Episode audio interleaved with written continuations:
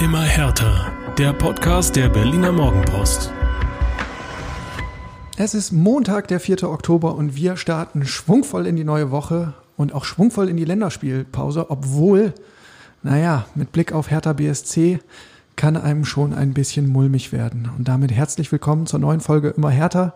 Mein Name ist Johann Lange und am zweiten Mikrofon begrüße ich frisch erholt Michael Färber. Ja, frisch erholt. Hallo Berlin, hallo Jörn, hallo ihr da draußen. Ähm, ja, man kann äh, schwungvoll in die Länderspielpause gehen, ähm, aus einem Grund, weil euer Lieblingspodcast euch nicht alleine lässt. Ja, so ist das. so.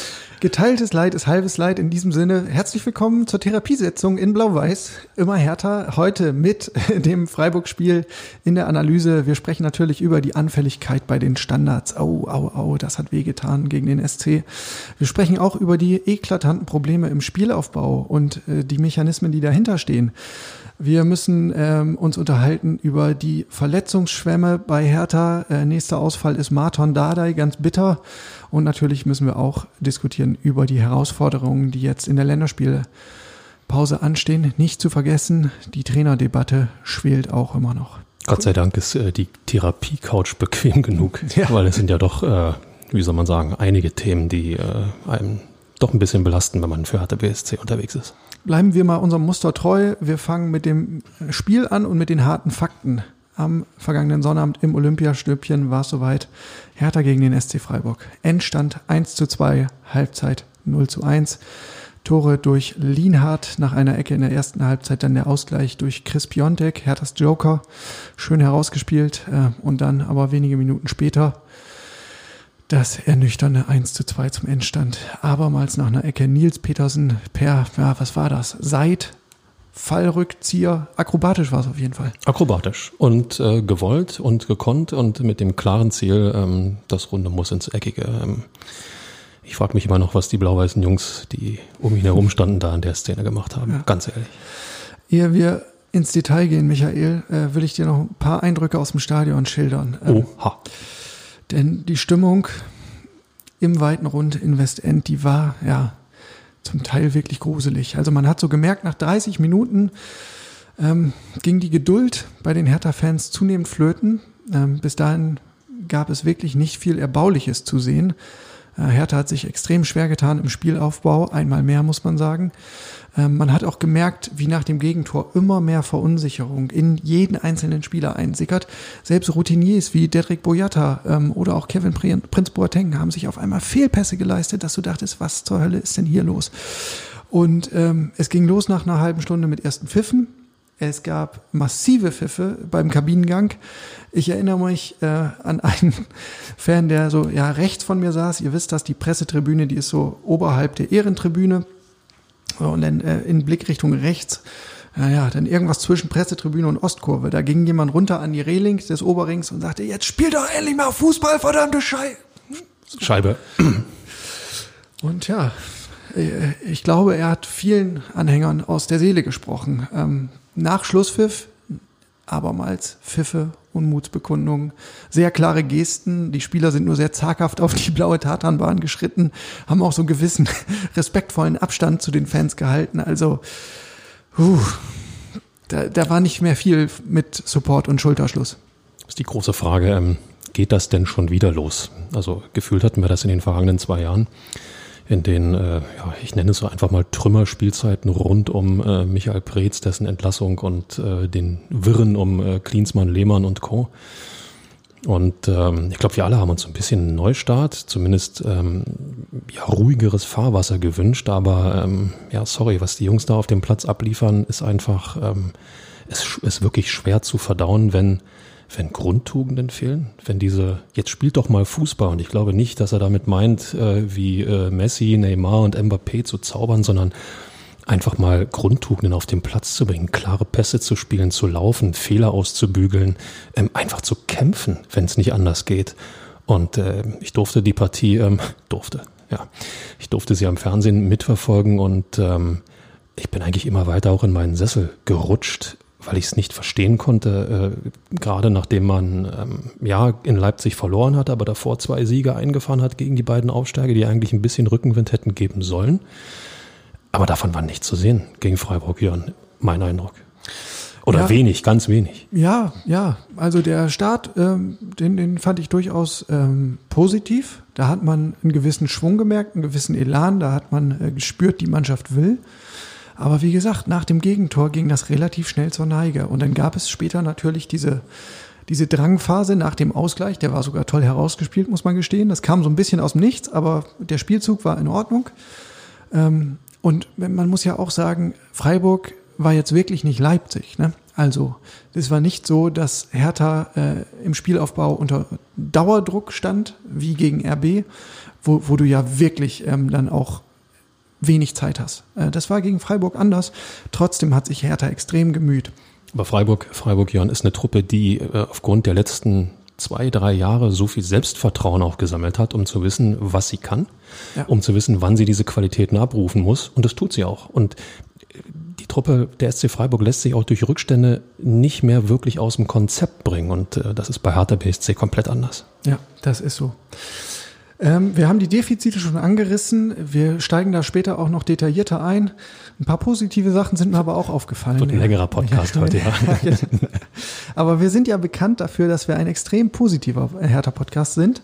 Insofern wollen wir auch noch äh, ein bisschen Optimismus verbreiten. Also, was man der Mannschaft nicht absprechen kann. Sie ist in der zweiten Halbzeit zurückgekommen. Ja, obwohl man es gar nicht mehr so richtig erwartet hat. Ich erinnere mich daran, dass als letzter Wechsel, Wechsel Nummer 5, Maxi Mittelstädt ins Spiel kam.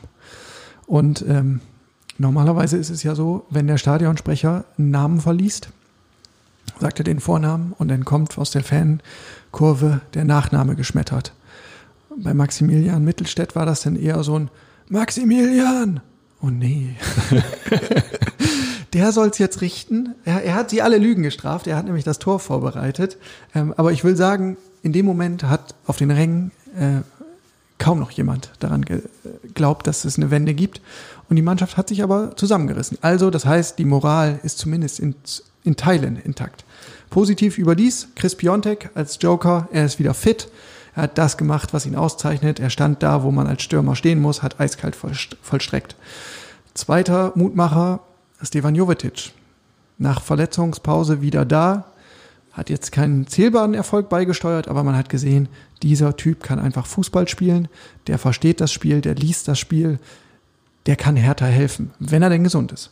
Was mich ähm, natürlich sofort zu der Frage bringt, ähm, wieso ist er nicht in der Lage, seine Teamkollegen mitzureißen?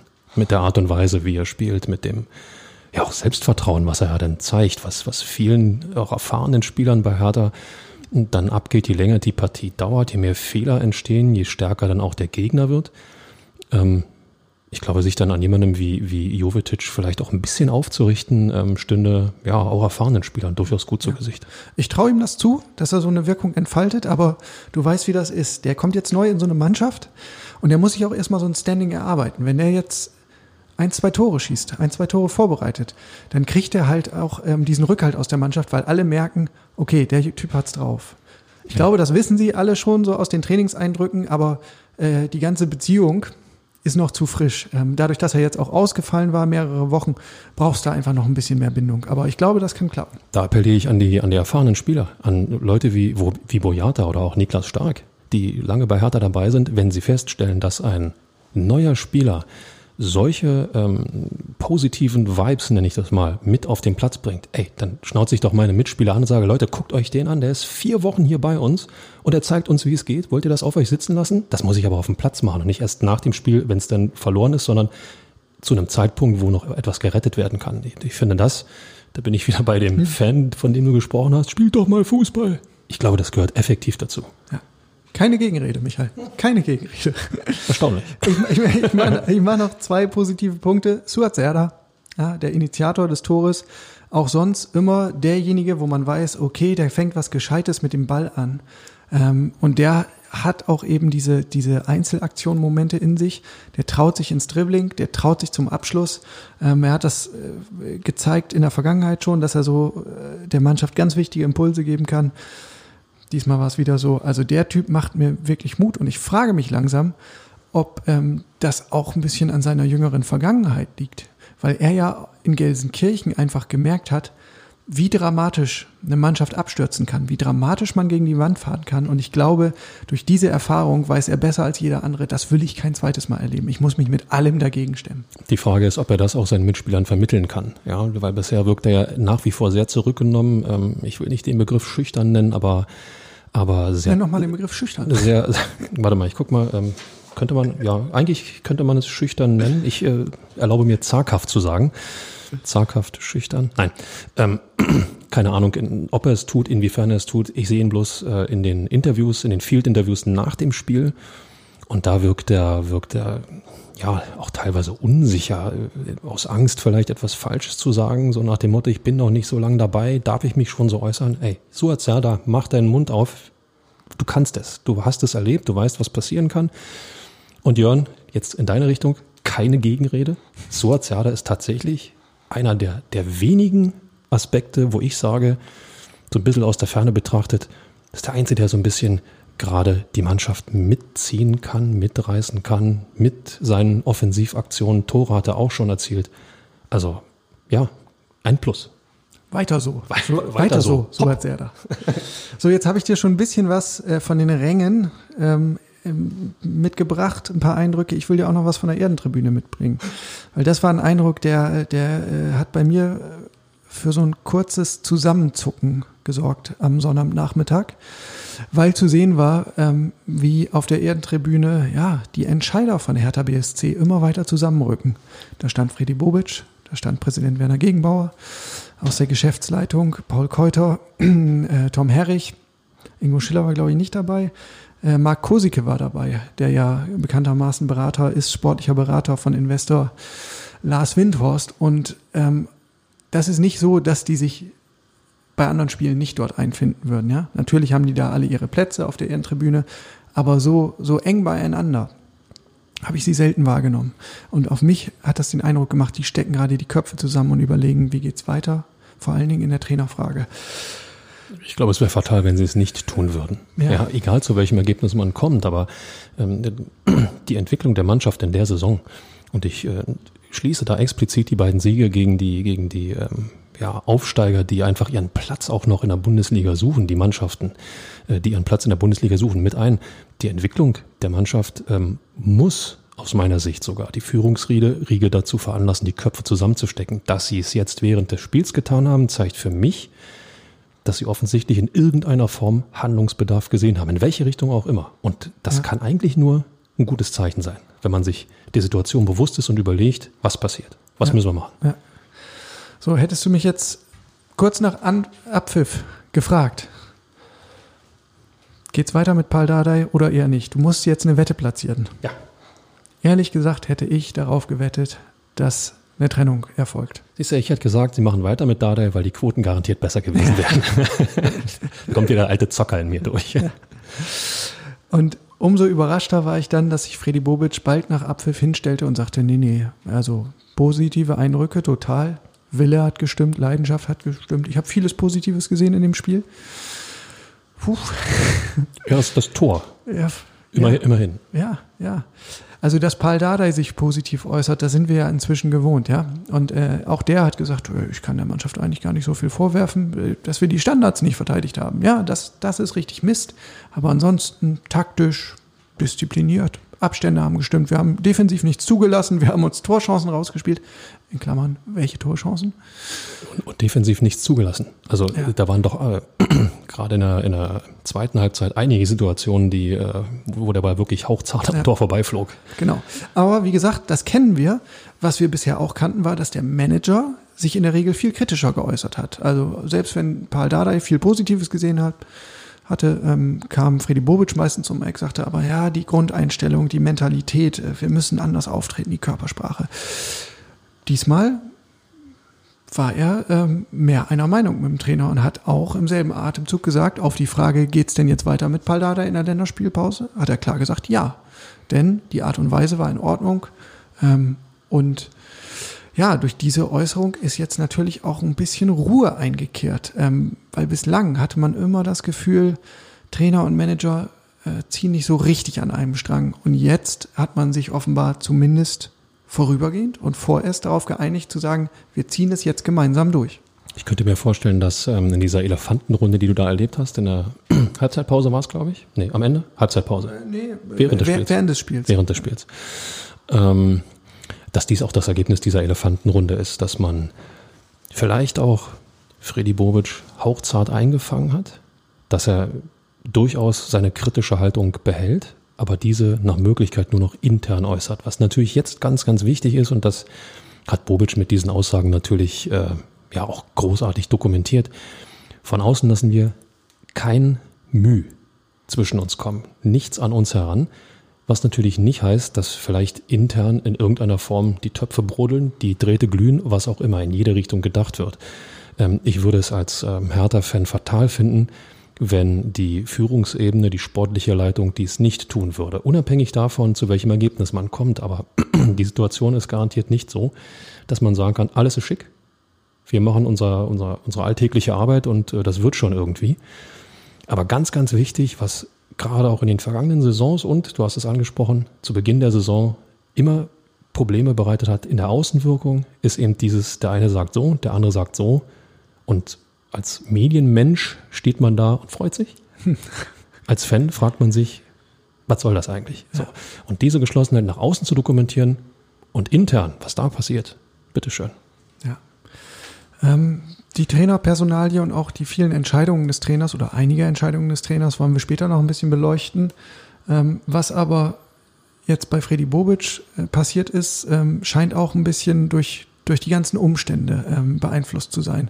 Weil die kann der Manager ja auch nicht ignorieren. Also da ist zum einen der Umstand, dass der Kader erst sehr spät fertiggestellt wurde. Es gab eklatante Veränderungen erst auf dem letzten Drücker. Ja, wir haben das alles durchexerziert in den vergangenen Wochen deine im Grunde einzigen Torschützen und Torvorbereiter alle weg und Zugänge auf dem letzten Drücker geholt. Einige davon dann auch noch gleich verletzt. Insgesamt viele Verletzungen. Das sind halt, ähm, ja, das ist ein Kontext. Ich weiß nicht, ob ein anderer Trainer da großartig besser ausgesehen hätte als Paul Dardai. Ich habe da meine Zweifel. Ähm, und das scheint auch in diese Entscheidung mit einzufließen. So, und jetzt ähm, scheint die Conclusio zu sein, wir wollen also wir ziehen das jetzt durch, zumindest bis Jahresende, sage ich mal, oder bis Weihnachten. Dadurch haben wir Ruhe. Wir geben der Mannschaft Zeit, die sie verdient hat, ähm, damit da was zusammenwachsen kann. Wir geben der Mannschaft Zeit, dass Verletzte zurückkommen können und in, zu, zu ihrer Form finden. Und damit geben wir auch dem Trainer eine Chance. Das mag, also ich wiederhole mal gern meinen Satz von vor zwei Wochen, vor einer Woche. Freddy Bobic hat für mich Narrenfreiheit bis Saisonende. Jede Entscheidung, die er macht, trage ich mit, weil sie ähm, in irgendeiner Form Veränderung bewirken können. Und äh, das kann, ähm, um alte Strukturen weiterhin aufzureißen, die bei Hertha BSC nach wie vor existieren, nur gut sein. Dass er die, du hast es angesprochen, Torschützen der vergangenen beiden Jahre im Endeffekt ähm, verkauft hat, hat etwas damit zu tun, dass vom Charakter her die Mannschaft diese Grundreinigung benötigte. Das finde ich überragend. Ähm, dass diese Mannschaft jetzt nicht urplötzlich anfängt, äh, äh, Fußball zu spielen, um europäischen Ansprüchen äh, gerecht zu werden. Auch das ist völlig logisch. Aber die Mannschaft muss sich eben gefallen lassen, dass sie sich nicht so zerreißt, wie man es sich vielleicht wünschen kann, diese Grundtugenden auf den Platz zu bringen. Nichtsdestotrotz, Freddy Bobic sagt, wir machen weiter mit dem Trainer, stehe ich voll hinter ihm, weil dann steckt eine Idee dahinter, die er hat und wir wollen sehen. Und ich bin gespannt, welche Idee am Ende dabei herauskommt und ob sie dann für Hertha BSC zündet. Ja, einen ganz wichtigen, eine ganz wichtige Rahmenbedingung habe ich eben noch vergessen, Michael. Nämlich die Frage, was kann Hertha in dieser Saison denn überhaupt gewinnen oder verlieren? Und da muss man ja auch ähm, festhalten, dass Freddy Bobic schon bei Amtsantritt gesagt hat, das hier wird eine Übergangssaison. Hier in diesem Jahr geht es jetzt darum, dass wir uns stabilisieren. Und wenn man auf die Liga guckt, dann hast du ein Starterfeld. Ja, ich weiß nicht, wann waren die, die potenziellen Abstiegskandidaten zuletzt so, so vorgezeichnet. Du hast Fürth und Bochum, Bielefeld ist da, dann vielleicht noch ein, zwei andere. Ähm, das heißt, zumindest Stand jetzt schwebt Hertha ja nicht in akuter Abstiegsgefahr. Und alle, alle Fans, ähm, die jetzt sagen, uff, wenn, das, wenn man das jetzt so laufen lässt, dann geht es aber schnurstracks in die zweite Liga. Den würde ich auch zurufen, habt mal ein bisschen Geduld. Also wir haben jetzt sieben Spieltage. Das ist nicht nichts. aber es ist auch aus meiner Sicht äh, viel zu früh, gerade äh, vor dem Hintergrund, dass der, dass der Kader erst so spät fertiggestellt wurde, um irgendwie eine Notbremse zu ziehen.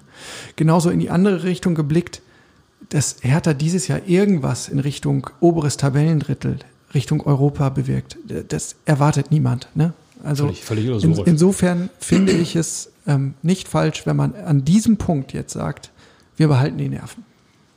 Ja, was bleibt einem anderes übrig? Ich meine, ja, du kannst ja, einen Trainer wechseln. Du hast, Jetzt, du hast, in der Länderspielpause. Du hast, ja, richtig. Du hast, äh, du hast ein Fünftel der Saison rum. Ähm, das ist, wie gesagt, wie du schon sagtest, nichts. Nicht, nichts. So, ja. so muss es lauten. Aber es geht schon in eine Richtung und in diese Richtung, äh, ja, muss, äh, mit dieser Richtung muss jeder, der äh, Hertha BSC wohlgesonnen ist, ähm, das muss, muss man einpreisen. Du hast gefragt, was kann Hertha BSC in der Saison gewinnen? Es gibt eine entscheidende Sache, die Hertha BSC in der Saison gewinnen muss die Fans, den Rückhalt der Fans, und zwar bedingungslos. Das ist auch das, was Freddy Bobic ja gesagt hat. Wir müssen erstmal die Stadt hinter uns bekommen. Dass du mit diesen Auftritten es dir allerdings schwerer machst als vielleicht nötig, ich glaube, da sollten wir uns alle einig sein. Und insofern kann ich auch die Unmutsbekundung im Stadion verstehen. Ich glaube, jeder Fan hat Verständnis dafür, wenn es fußballerisch nicht funktioniert, aber kein Fan würde jemals Verständnis dafür haben, wenn du dich nicht zerreißt für. Und jetzt kommen diese hochtrabenden Worte für unser Trikot, für unsere Fahne, für unseren Verein, für unsere Farben, bla bla bla bla. Auf dem Platz gehen, alles geben. Ich glaube, wenn, wenn die Mannschaft das endlich mal begreift und Paldadei vielleicht auch in der Lage ist, der Truppe das endlich mal einzuimpfen, dann kommst du genau an den Punkt, der so eminent wichtig ist. Du kriegst, ich würde sagen, alle Hertha-Fans wieder hinter dich geschart und mit dieser Basis kannst du den nächsten Schritt machen. Aber solange das nicht ist, wird es schwer. Ja, wenn du die Sachen immer so gut auf den Punkt bringst, dann macht es irgendwie keinen Spaß, ja? Ich bin auch, ich bin auch jedes Mal erschüttert. kann ich nichts dagegen sagen, kann ich nichts ergänzen. Ach. Nun gut, dann knall ich dir noch mal ein paar ernüchternde Zahlen von Latz, okay? Also, sieben Spiele gespielt in der Bundesliga, fünf Niederlagen, 20 Gegentore. Schlechtester Wert der Liga. Ähm, der Eindruck, es fehlt an allem, würde ich sagen. Das ist schon mal formuliert. Fußballerisch fehlt äh, das Selbstvertrauen und die Sicherheit fehlen, eine Spielidee fehlt. Und dann gebe ich dir noch ein paar Fakten. Bei Hertha ähm, hat man festgestellt, die Mannschaft reißt die drittwenigsten Sprints der Liga ab. Nur Fürth und Bochum sind da schlechter. Kein Team der Liga steht tiefer in der eigenen Hälfte. Das sind irgendwie nur gute 30 Meter zwischen Abwehr, letzter Abwehrlinie und Tor aus. Nur Augsburg gibt weniger Torschüsse ab als Hertha BSC und Hertha BSC gibt die wenigsten Flanken aus dem Spiel. So, jetzt, jetzt sagst du mir bitte, was ich dagegen sagen soll. Also ich glaube, das sind alles statistische Fakten, da steht man davor und ist einfach nur ernüchtert, ja, denkt, ja, schockiert. Puh, puh. Sandhausen, wir kommen. Nee, die steigen nachher noch auf. Ähm, Nein, aber das sind ja auch eben Fakten, die dazu führen, dass viel über den Trainer debattiert wird. Und das, das kann ich auch verstehen. Und wenn man auf die Punkte guckt, die da kritisiert werden, ähm, dann kommst du schon auf eine ganz schöne Liste. Also eine Sache, die ich immer wieder wahrnehme, ist, dass es aktuell kaum Verbesserungen gibt, dass keine Entwicklung zu sehen ist. Immer wieder höre ich den Vorwurf oder die Frage, was trainieren die denn eigentlich unter der Woche? Und das kann ich tatsächlich sehr gut nachvollziehen, vor allen Dingen, wenn es darum geht, ähm, äh, diese, diese Hilflosigkeit im Spielaufbau zu sehen. Weil das ist meiner Meinung nach etwas, da kannst du wirklich Automatismen entwickeln und einen klaren Plan. Denn nicht jeder Gegner ist RB Leipzig und setzt dich schon im Grunde am eigenen 5-Meter-Raum unter Druck, sondern in der Regel hast du die Zeit, zumindest die ersten Pässe strukturiert vorzutragen. Du kannst Laufwege einstudieren. Ähm, und was ich bei Hertha sehe, ist einfach nur Statik. Ja, keine Bewegung abseits, abseits des Balles, fehlende Passsicherheit, Orientierungslosigkeit. Also selbst gestandene Profis wie Niklas Stark, wie Dedrick Boyata scheinen ähm, ganz oft nicht zu wissen, was soll ich denn jetzt mit dem Ball machen. So ein bisschen habe ich auch das Gefühl, ähm, mach mal. Ja, du ja. machst das schon. Ja. Ähm, so nach dem Motto, wer den Ball hat, ist die armste Sau, beziehungsweise ähm, sieh mal zu, dass du das hinbekommst. Die Frage ist, äh, inwiefern sich äh, jeder dort gegenseitig unterstützt. Ähm, wenn es um Automatismen geht, ähm, natürlich wird Hertha, äh, was Ballbesitz angeht, ähm, nicht im oberen Drittel äh, oder oberen Viertel der Liga mitspielen. Das ist ja völlig logisch. Hertha BSC wird aber immer Möglichkeit bekommen, falsch, wird immer Raum bekommen, den man zu Möglichkeiten nutzen sollte. Weil, ähm, wie du schon sagtest, Gegner wie RB Leipzig oder auch der FC Bayern ähm, als, als Anlaufmonster, als Passmonster ähm, dies zulassen. Das hat äh, jetzt auch der SC Freiburg zugelassen. Und in der Tat wurde es ja auch einmal genutzt. Kurioserweise mit, mit, mit der einzigen Szene aus meiner Sicht, wo Fußball gespielt wurde, wo ähm, der Außen gnadenlos im Vollsprint bis zur Grundlinie läuft, wo aus der Mitte äh, der Ball nach vorn getrieben wird, wo der Pass im richtigen Moment, wie sagt man so schön, in die Schnittstelle gespielt wird und wo es einen Stürmer gibt, der nicht nachdenkt, was muss ich denn jetzt machen, sondern der praktisch in den Strafraum direkt aufs Tor zurennt, in der Hoffnung, den Ball serviert zu bekommen. Das hat er, hat Pontek bekommen, den Ball, und hat es entsprechend dann auch verwertet. Aber solche Dinge, Jörn, du hast es gesagt, solche Dinge kann man trainieren. Bis zum Erbrechen, bis die Oberschenkel glühen und fast zu platzen drohen. Dass man das härter verteidigen kann und will, das hat die Truppe ja bewiesen in, in, in vielen Spielen und auch ähm, ja, mit mehr oder minder schlechter oder guter Qualität, dass das möglich ist. Man muss sich bei Hertha nur vertraut machen. Ein Gegentor sollte man immer einpreisen. Umso wichtiger ist es, die wenigen Möglichkeiten, die man hat, zumindest so zu nutzen, dass Chancen entstehen. Und das macht Hertha zu wenig. Ja. Ich habe Paul Dardai am Sonntag beim Auslaufen gefragt, warum ist das so schwierig mit dem Spielaufbau? Und seine Antwort fand ich relativ ernüchternd, ehrlich gesagt. Er hat äh, gesagt, wir sind dazu abhängig von einzelnen Spielern. Ende des Vorjahres, Ende der Vorsaison lief im Spielaufbau im Grunde alles über Marton Dardai, in Klammern 19. Ähm, der kann das mit dem Spielaufbau, der schlägt dir die Pässe, der spielt dir auch die mutigen Bälle ähm, äh, in, in die Vertikale. Der andere, der es kann, ist Kevin Prince Boateng. Dazu sagte er, Kevin Prince Boateng, der hat Luft für 20 Minuten. Und 20 Minuten lang sieht unser Spielaufbau mit ihm gut aus. Aber danach schwinden die Kräfte und dann geht es nicht mehr. Und dann müsste eigentlich Toussaint übernehmen. Und Luca Toussaint, äh, es tut mir leid, aber gegen Freiburg, das war äh, an Indisponiertheit kaum zu überbieten. Das, das war wirklich erschütternd. Das ist Herthas Rekordeinkauf, in Klammern 25 Millionen Euro. Und der hat sich Fehlpässe erlaubt äh, vom Haarsträubendsten. Da fehlt jegliche Sicherheit. Und wenn Paul Dardai sagt, okay, Martin Dardai fällt aus, Kevin Prince Boateng ist nur kurzzeitig eine Hilfe, dann ist die Folge, ähm, wir müssen das als Team abbuffern, aber wir haben das Problem, wir können uns nicht einspielen, weil ständig Leute ausfallen. Da sage ich, das greift mir zu kurz, weil die individuelle, individuelle Qualität in diesem Kader muss hoch genug sein, um sowas abbuffern zu können. Toussaint, Askasiba, Boyata, Stark, die müssen das alle drauf haben. Das, das ist mir dann ein bisschen zu billig zu sagen, ja, wir können es nicht einstudieren. Da erwarte ich von einem Trainer ehrlich gesagt mehr. Ja, vor allen Dingen, du brauchst ja nicht 25 Mann, um Kontersituationen einzustudieren. Du brauchst acht Leute, sagen wir mal, also zweimal vier, die in äh, äh, ja, zwei Gruppen das in irgendeiner Form einstudieren, damit du weißt, äh, in der Startelf hast du diese Option und wenn die eben müde sind, äh, dann bringe ich die, die B-Variante, äh, jetzt nicht wertig gemeint, sondern äh, ja, zählend gemeint ähm, und bringt frische Kräfte, weiß aber auch, dass die auch im Zusammenspiel funktionieren. Dazu brauchst du nicht 25 Mann.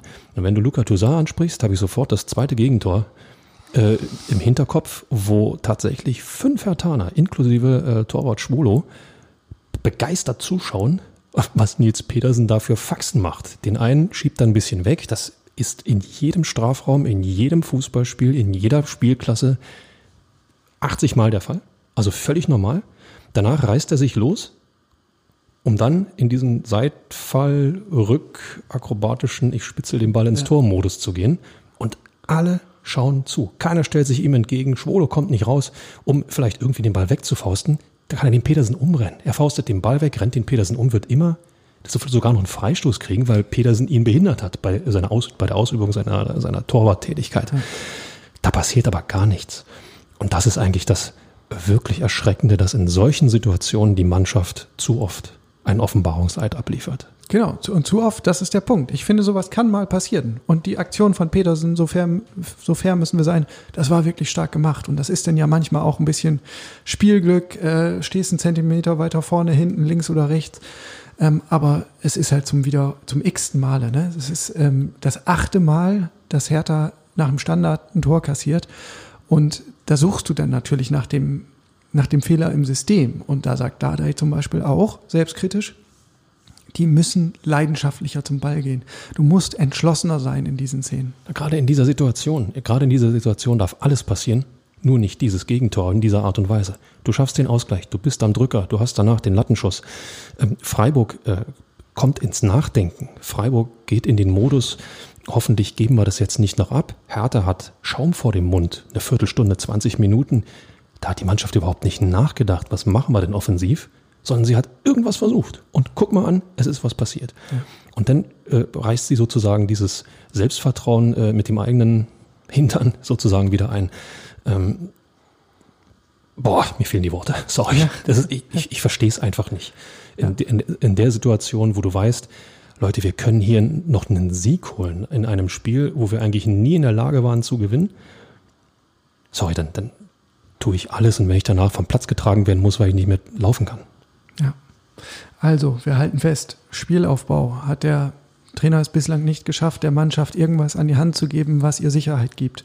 Äh, Spielidee generell, es wirkt sehr eindimensional. Aktuell ist es wirklich tief stehen, irgendwie die erste Halbzeit überstehen und in der zweiten Halbzeit, wenn sich dann Räume entwickeln, dann mit Einzelaktionen irgendwie zu einem Erfolg zu, erkommen, zu kommen. Ist, ist nicht so viel. Anfälligkeit bei Standards kriegt Hertha bislang auch nicht in den Griff. Stichwort Mentalität. Es gibt immer wieder dieses Aufflackern von Kampf und Leidenschaft. Das haben wir auch gegen Bochum oder Fürth gesehen. Ist aber unterm Strich zu selten, äh, zu temporär, auch jetzt gegen Bochum. Ein weiterer Punkt, der so ein bisschen nach strukturellen Defiziten riecht, ist die Verletzungsproblematik. Ähm, da glaubt man so langsam nicht mehr an Pech, weil es eben eine Häufung gibt an muskulären Verletzungen und äh, es drängt sich mehr und mehr die Frage auf, wird irgendwas falsch gemacht in der Belastungssteuerung, äh, in der Regeneration?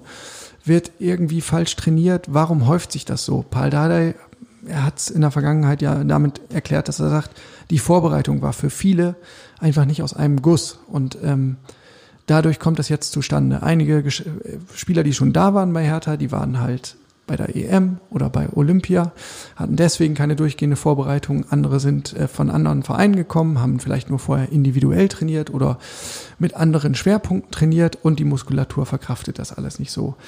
Äh, bei Martin Dada jetzt, jüngstes Beispiel, hat sich gegen Freiburg ein Muskelfaserriss im Oberschenkel zugezogen. Ja, das ist so ein bisschen härter in a nutshell. Ne? Also der, der kommt aus einer Verletzungspause und muss dann notgedrungen spielen gegen Fürth weil kein anderer mehr da ist. Du erinnerst dich, da gab es die äh, Personalie Linus Gechter, der fällt nämlich auch noch aus. So, und dann, dann quält er sich gegen Fürth irgendwie durch, wird ja auch zum Co-Match-Winner, dadurch, dass er das Siegtor per, per Ecke vorbereitet.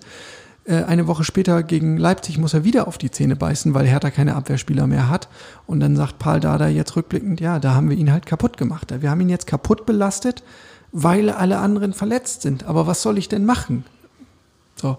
Und das kann man ja auch nicht ganz von der Hand weisen. Die Alternative, er hat es mal probiert mit Lucas in der, in der Abwehr, das war nicht der Bringer. Er hat jetzt noch Amateurspieler, die haben Regionalliganiveau, keinerlei Profi-Erfahrung. Fährst du damit besser? Also das war so ein bisschen jetzt auch, ja, einfach eine extrem undankbare Situation, wo der Trainer eigentlich keine, keinen Handlungsspielraum mehr hat. Ja, die Frage ist, äh, die Frage ist, welche, welche, ähm, ja, welche Schiene du fährst. Ich glaube, dass es durchaus sinnvoller ist, ähm, trotz Personalnot, ähm, Spielern, die äh, auf lange Sicht in der Saison enorm wichtig sind. Und ich glaube, Martin Dardai ist, obwohl er erst immer noch 19 ist, inzwischen unfassbar wichtig für Hertha BSC. Du hast es gesagt, kompromisslos in der Defensive äh, mit, mit äh, Drang nach vorne. Der denkt nicht nach, der Junge, der macht.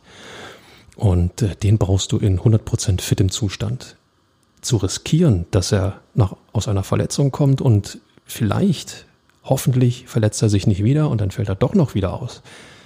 Ähm, ganz überspitzt formuliert, äh, ja, du bist, man ist im Nachhinein immer klüger, aber 1 zu 2 gegen Freiburg verlierst du auch, wenn du hinten vier A-Junioren reinstellst. Ja?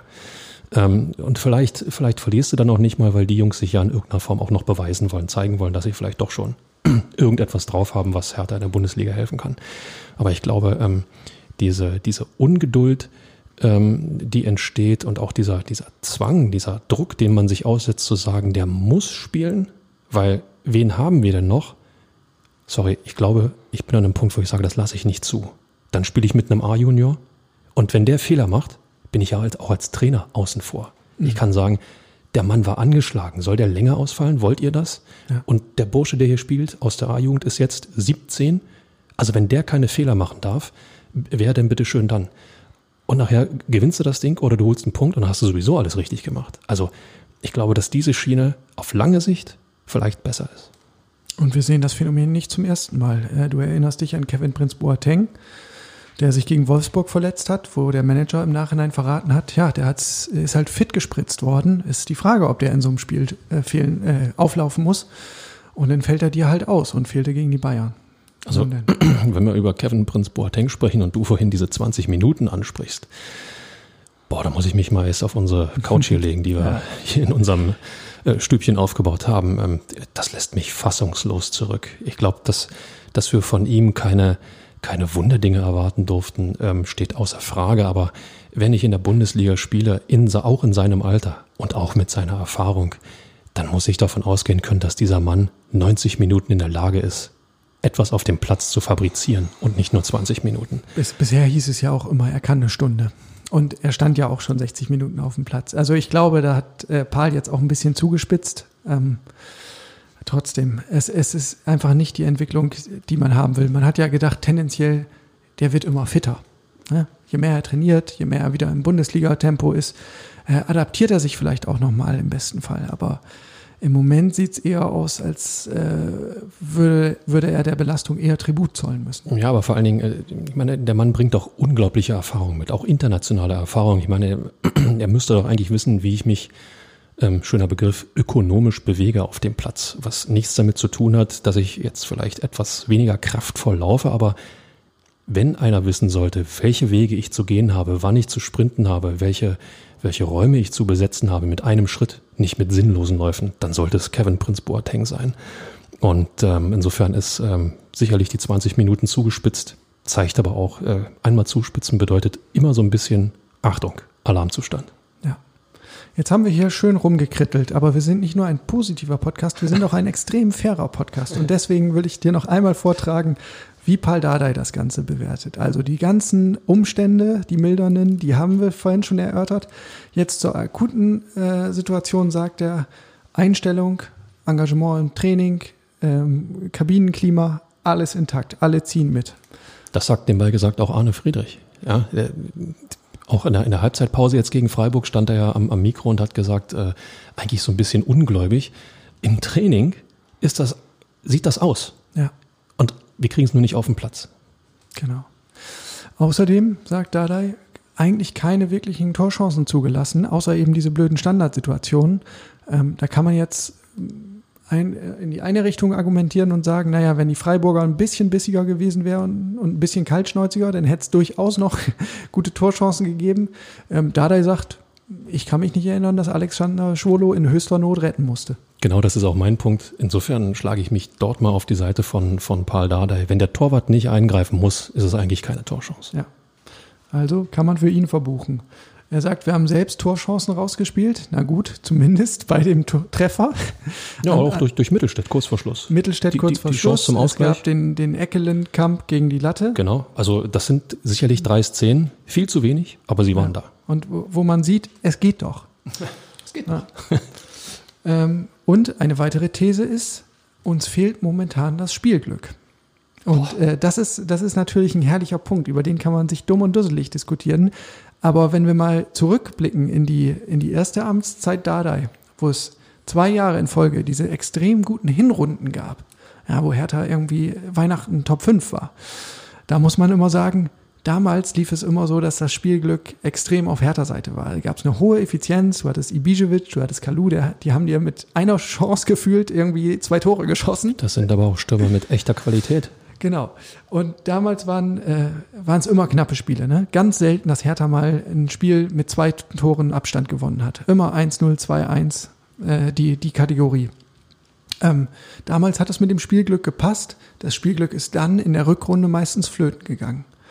Faldadais Argumentation ist, jetzt fehlt es uns gerade, wir haben so eine negative Phase, aber wir müssen ruhig bleiben. Das kommt schon wieder, es dreht sich auch. Irgendwann fällt der Groschen auf die andere Seite. Das ist ungefähr so, wenn du im Nebel auf den Berg raufgehst und sagst, hinter der Ecke, dann haben wir es geschafft, dann sind wir am Gipfel. Und dann kommst du um diese Ecke und stellst fest, okay, da sind noch mal 800 Höhenmeter zu bewältigen. Sehr schön. Deswegen die große Frage an dich, lieber Michael. Gelingt Paul Dardai die Wende zum Besseren? Schafft er das noch? Boah, wie viel Zeit haben wir noch? Wie viel Zeit habt ihr da draußen? Ich, ähm, ich befürchte nein.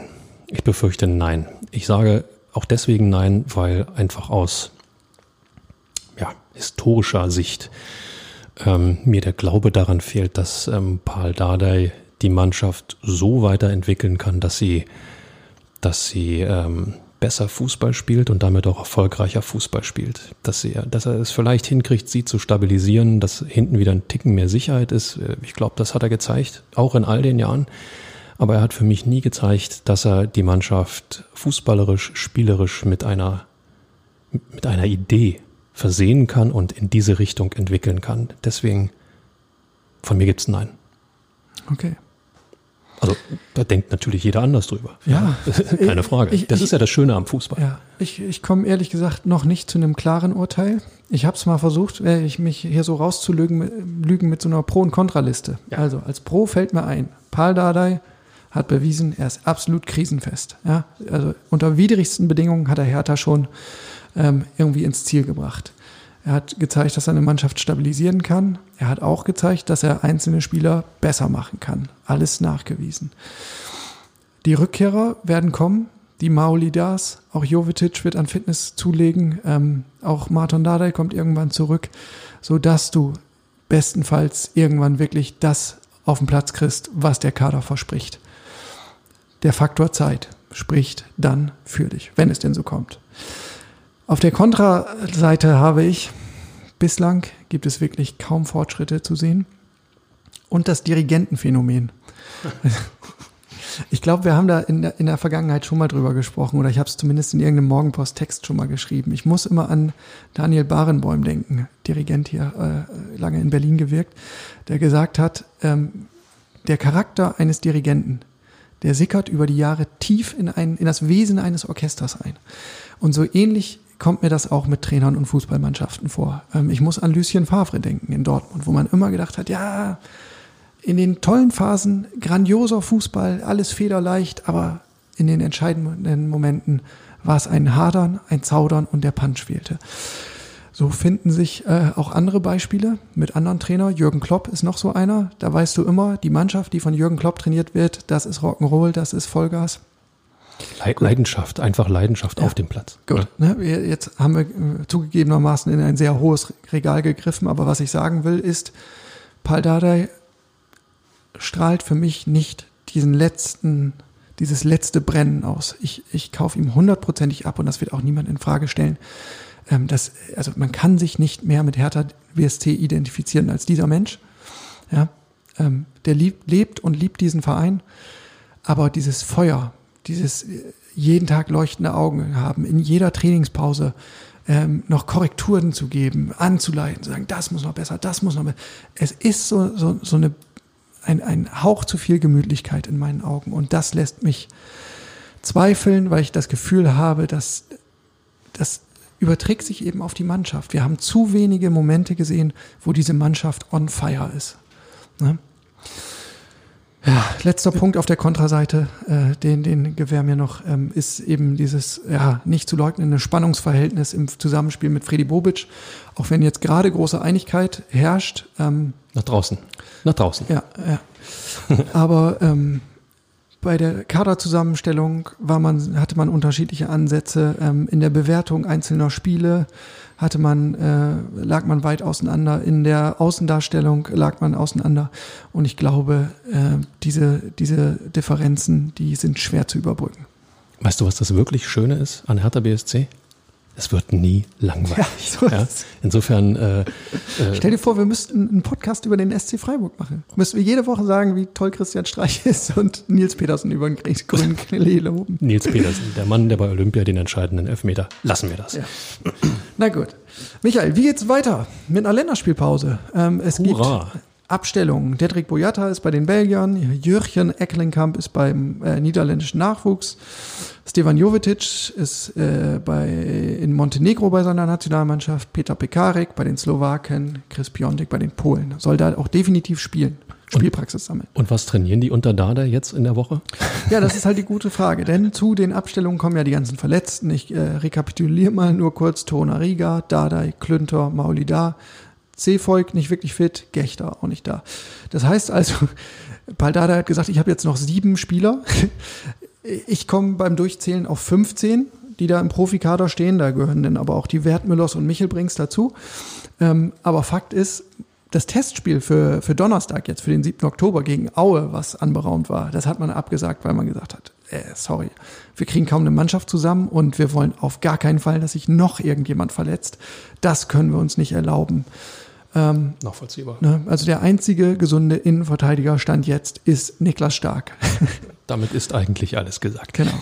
Dann blicken wir auf den Spielplan. Nach der Länderspielpause geht es weiter am Sonnabend, dem 16. Oktober in Frankfurt. Lass uns kurz überlegen. Die haben, glaube ich, gerade beim FC Bayern gewonnen.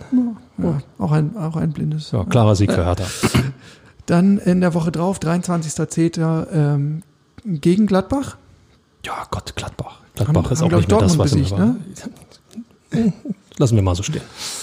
Na gut, und Paul Dardai sagt, ähm, bis zur Winterpause brauchen wir über 20 Punkte, um vernünftige Weihnachten zu haben. Das sind also jetzt zehn Ligaspiele, Pokal ist auch noch dabei, äh, Preußen Münster, aber zehn Ligaspiele äh, und Stand jetzt ist Hertha bei, äh, lass mich überlegen, fünf Niederlagen, 20, sechs Punkte, äh, mehr als 20 sind dann mindestens 21, also bräuchtest du 15 Punkte, ne? Ja, 15 Punkte, das ist äh, fünfmal Gewinn. Von den zehn Spielen, die noch sind? Oder, was kann man noch machen? Ja. Dreimal gewinnen und sechsmal unentschieden? Ja, oder zweimal gewinnen und äh, noch mehr, öfter unentschieden. Nee, das passt irgendwo nicht. Also ähm, du musst gewinnen. Punkt. Du musst einfach auch Spiele dreckig irgendwie den Ball einmal mehr über die Linie lügen als der Gegner. Weil ähm, Siege sind durch nichts zu ersetzen. Beste Grüße an Otto Rehagel. So, was für ein Schlusswort. Vielen Dank, Kollege Färber. Wir melden uns wieder nächste Woche am Montag. Das ist dann der 11. Oktober. Bis dahin macht's gut. Genießt die Länderspielpause. Schont eure Nerven ein wenig. Ja, und es geht immer weiter. Das ist ja eh klar. Bis dann. Ciao.